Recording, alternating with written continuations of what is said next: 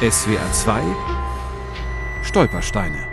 Max Strohmeier Straße 106, Konstanz. Hier wohnte Georg Reinhardt, Jahrgang 1910, verhaftet 1940, Gefängnis Hohenasperg, zwangssterilisiert 1944, überlebt.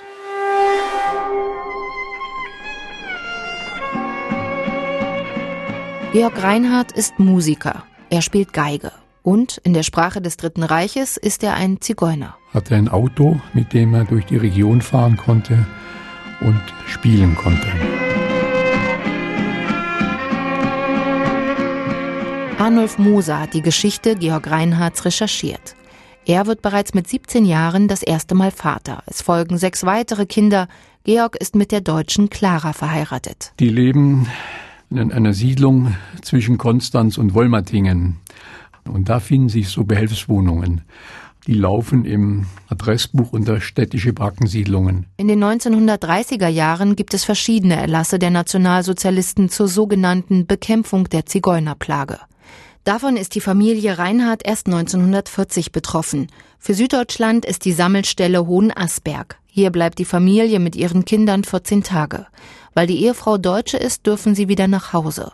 Die Wohnung in Konstanz ist inzwischen aber leergeräumt. Teilweise durch die Polizisten selber, teils durch die Nachbarschaft, weil natürlich allen, die es mitbekommen, war klar, die sehen wir nie wieder.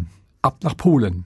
Also hat man mit schnell innerhalb von 14 Tagen war, der, war, war alles weg. Georg Reinhardt wird dienstverpflichtet und in den Akten als Pferdepfleger geführt. Vor der Deportation in ein Konzentrationslager rettet ihn erneut seine deutsche Ehefrau. Auf Befehl des Reichsführers SS vom 16.02.42 sind Zigeunermischlinge, Romzigeuner und nicht deutschblütige Angehörige zigeunerischer Sippen balkanischer Herkunft nach bestimmten Richtlinien auszuwählen und in einer Aktion von wenigen Wochen in ein Konzentrationslager einzuweisen. Dieser Personenkreis wird im Nachstehenden kurz als zigeunerische Personen bezeichnet. Die Einweisung erfolgt ohne Rücksicht auf den Mischlingsgrad familienweise in das Konzentrationslager Auschwitz. Aber dann kommt eben die Auflage, die Zwangssterilisation für die, die zurückbleiben.